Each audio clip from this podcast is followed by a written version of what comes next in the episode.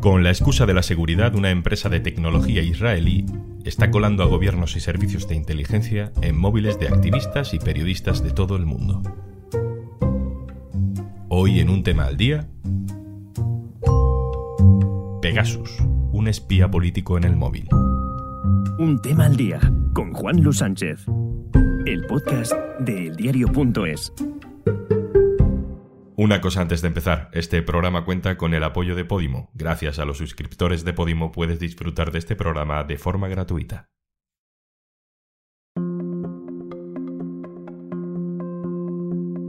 Un día, Julia Gabarrete, periodista del periódico salvadoreño El Faro, empezó a notar algo raro en su relación con sus fuentes de información, con algunas de las personas con las que suele hablar para hacer su trabajo. De pronto esas personas tenían información que en teoría solo ella conocía.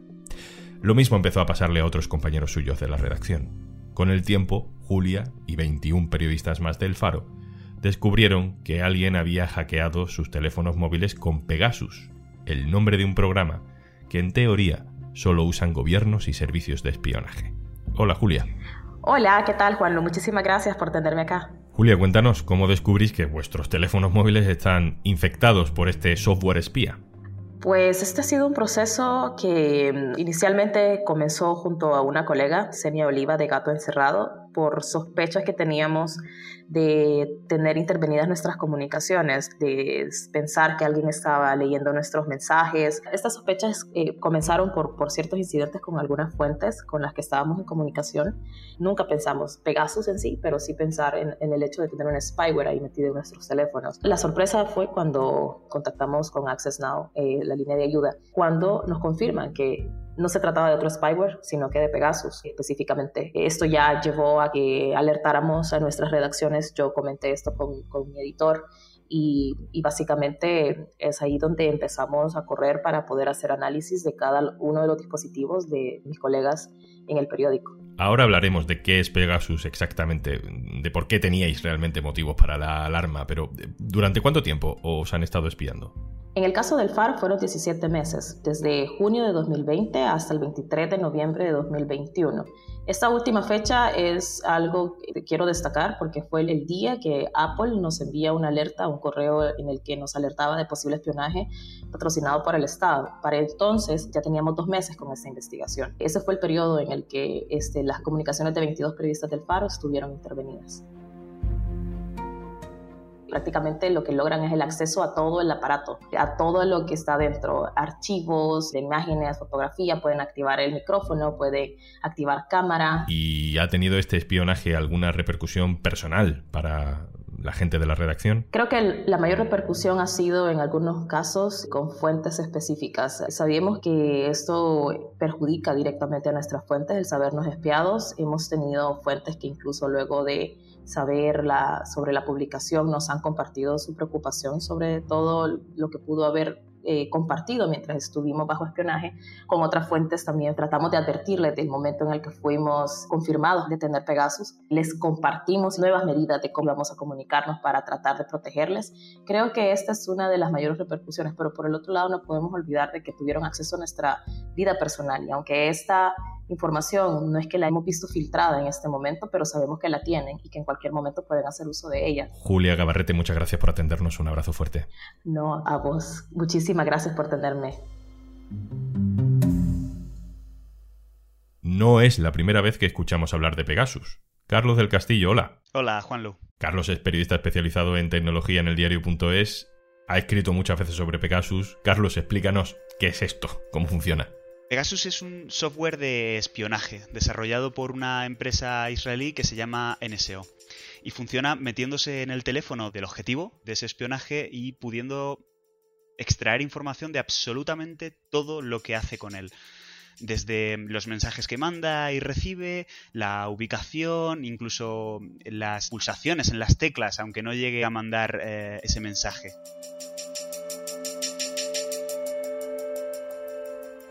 Este software espía es capaz de convertir el teléfono en un recopilador de datos masivo y ponerlo al servicio del atacante. Por ejemplo, puede encender la cámara de forma remota sin que su propietario lo sepa o el, micrófono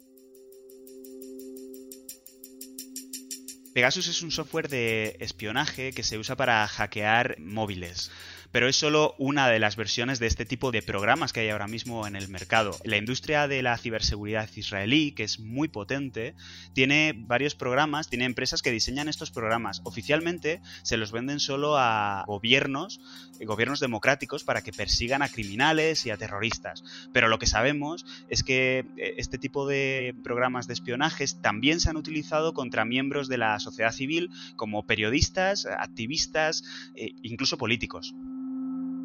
¿Se sabe quién ha usado este sistema de espionaje? ¿Quién ha sido cliente y víctima de este software? Oficialmente, la empresa que lo vende dice que solo se lo vende a los gobiernos para que persigan a criminales, a terroristas, a bandas organizadas. ¿Qué ha pasado? Que sabemos, como ha explicado la periodista del Faro, que el software termina utilizándose contra miembros de la sociedad civil, contra propios periodistas o contra activistas, incluso contra políticos, como ha pasado aquí en España. Sabemos que aparte de cibercriminales o bandas organizadas, eh, lo han usado gobiernos que violan los derechos humanos de, sus ciudadanos y que no respetan las convenciones internacionales. Uno de los mayores ejemplos ha sido el uso de Pegasus contra la mujer del periodista Jamal Khashoggi, que se sospecha que fue asesinado por eh, oficiales de Arabia Saudí en la embajada del país en, Estambul. Has dicho que en España también se han utilizado. En España tenemos datos de que se ha usado contra miembros de la sociedad civil, efectivamente.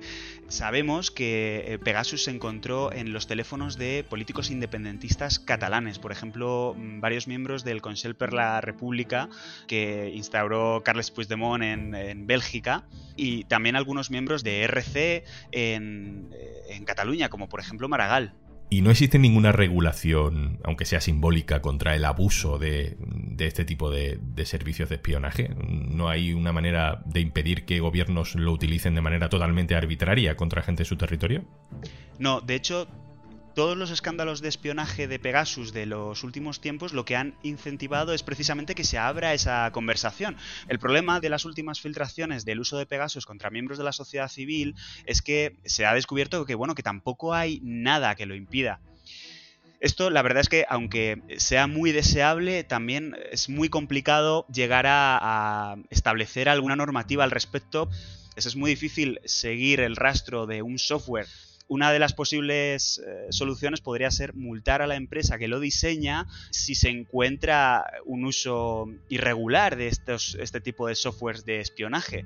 Pero igualmente la empresa podría decir que ella no ha tenido control y que ha sido un tercero el que lo ha eh, traspasado. ¿Hay alguna manera de asegurar nuestro móvil, de blindarlo contra Pegasus, de impedir que nos hackeen? El gran problema de Pegasus es que hacer esto es muy difícil. Cuando se descubre que Pegasus ha sido usado contra grupos de, ciudadanos que no son criminales ni, ni terroristas, que son miembros de la sociedad civil, esa versión de Pegasus que ha sido usada contra ellos ya se ha quedado anticuada y por eso lo descubrimos.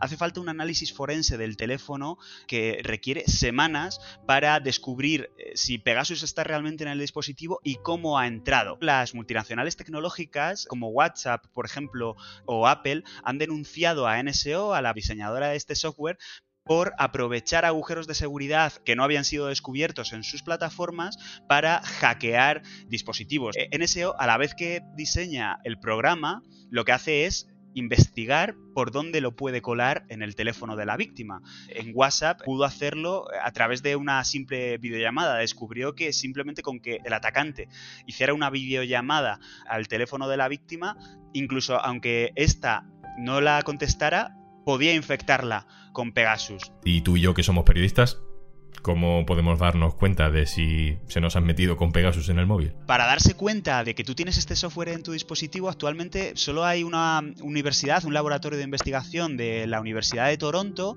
en Canadá, que se ha especializado en llevar a cabo este tipo de investigaciones. Y lo que hace es, eh, bueno, pues cuando algún activista o, o periodista sospecha que ha podido ser infectado, les manda su teléfono y después de un análisis forense de varias semanas, ellos descubren cómo ha pasado y se ponen en contacto con la plataforma plataforma digital que ha sido eh, vehículo para el hackeo, pues por ejemplo con WhatsApp o con Apple.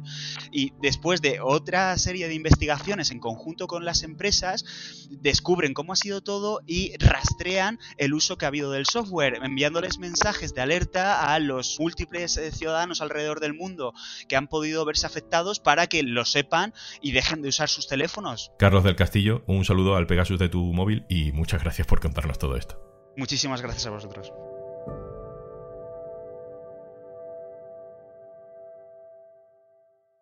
Y antes de marcharnos... Hola, perdona que te interrumpa, pero te voy a contar algo que te va a interesar como oyente de podcast. Seguro que estás disfrutando de Un tema al día, que ha contado con la colaboración de Podimo, la plataforma de podcast y audiolibros con el mayor catálogo de contenido en audio en español. Por ser oyente de este podcast, te ofrecemos 60 días de suscripción gratuita a Podimo para que descubras más de 3.000 podcasts originales y más de 2.500 audiolibros en español. Entra en podimo.es barra al día y date de alta de forma totalmente gratuita. Esto es Un Tema al Día, el podcast del diario.es. Puedes suscribirte también a nuestro boletín. Con la producción de Carmen Ibáñez y Zascún Pérez y el montaje de Pedro Godoy. Un saludo de Juan Luis Sánchez. Mañana otro tema.